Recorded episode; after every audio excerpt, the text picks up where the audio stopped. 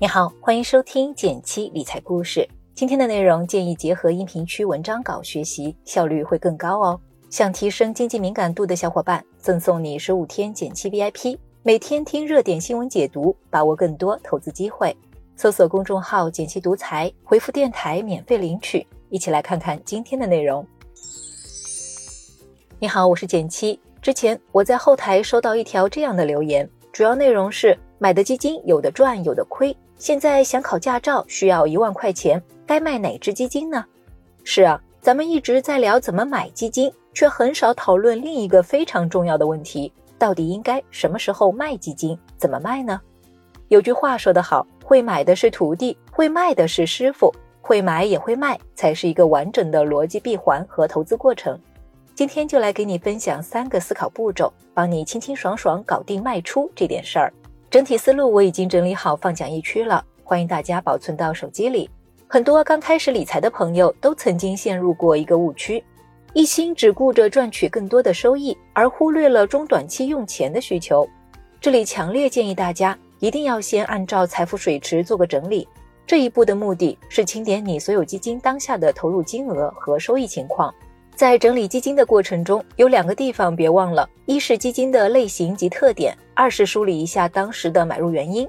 举个例子，小七把自己手上的七只基金像这样放置在了不同的水池。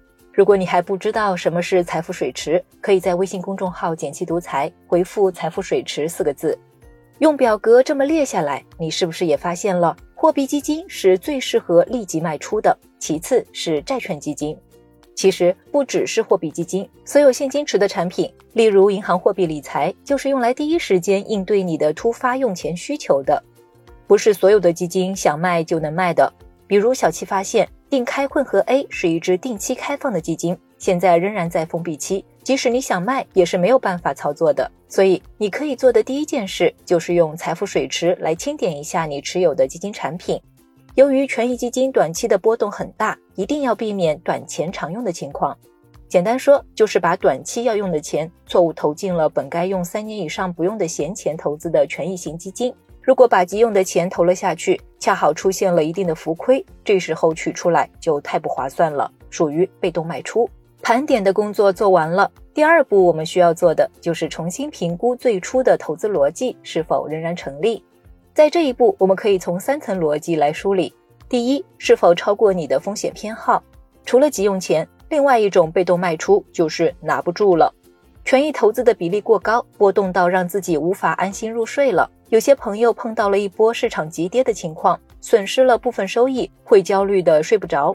不妨诊断下账户，把权益基金占整体投资的比例先降到自己睡得着的程度。当然，我们要尽量减少拿不住、被动卖出的情况。把选择权拿到自己手里来，化被动为主动，才是一个成熟明白的投资者。接下来，我们就来看看主动卖出的规则。主动卖出是在没有客观约束下，我们对于投资品做出的选择，并主动进行卖出。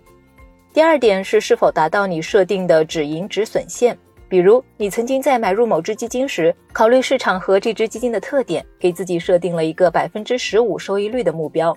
而且现在已经达到了目标，那么就可以考虑优先卖出这只基金。说的通俗点，赚够了，落袋为安。第三，买入的逻辑是否已经失效？比如你之前是因为某位优秀的基金经理买入的某只基金，如果基金经理最近有变动了，比如换人了，风格变了，言行不一了，那么你得好好考虑一下要不要卖了。换句话说，如果你选的基金经理既稳定又长情，我们实在是没什么必要瞎折腾。当以上问题都梳理清楚，我们就可以正式开始制定卖出方案了。首先，明确自己这次需要回血多少。比如提问的朋友说道，自己需要用到一万元。第一个，货币基金，它本来就承担了保障资金流动性的角色。如果你的水池里有这类产品，不用犹豫，从它们开始吧。第二个，你可以考虑的是债券型基金。相对于混合基金和股票基金来说，债券基金的波动会小一些，不太会出现大涨大跌的情况。短期内卖出后再买入，差价不会太大，可以作为第二类卖出考虑。如果都卖出了还不够，那么就需要考虑一些权益类基金，这个类型就相对复杂一些。先说说被动的指数基金，我们可以根据估值来判断指数当下是高估还是低估的状态。首先卖出高估的部分。而如果是主动型的基金，就更复杂了。我通常会看这两个因素：第一，考虑持有的舒适度。在真金白银的持有一段时间之后，我们往往会对这只基金的表现有一个更直观的感受。拿着这只基金的体验是否让你觉得舒服，也是一个重要因素。这就跟找对象一样，如果天天让你担惊受怕，那还是考虑一下算了吧。同理，如果一个基金收益高，但波动很大，常常让你感到担心，那也是优先卖出的对象。第二，考虑持有成本。如果已经积累了较多低成本的筹码，那么可以考虑先卖出那些持有时间相对较短的基金。总的来说，偏股类基金的卖出有一定的主观判断在里面。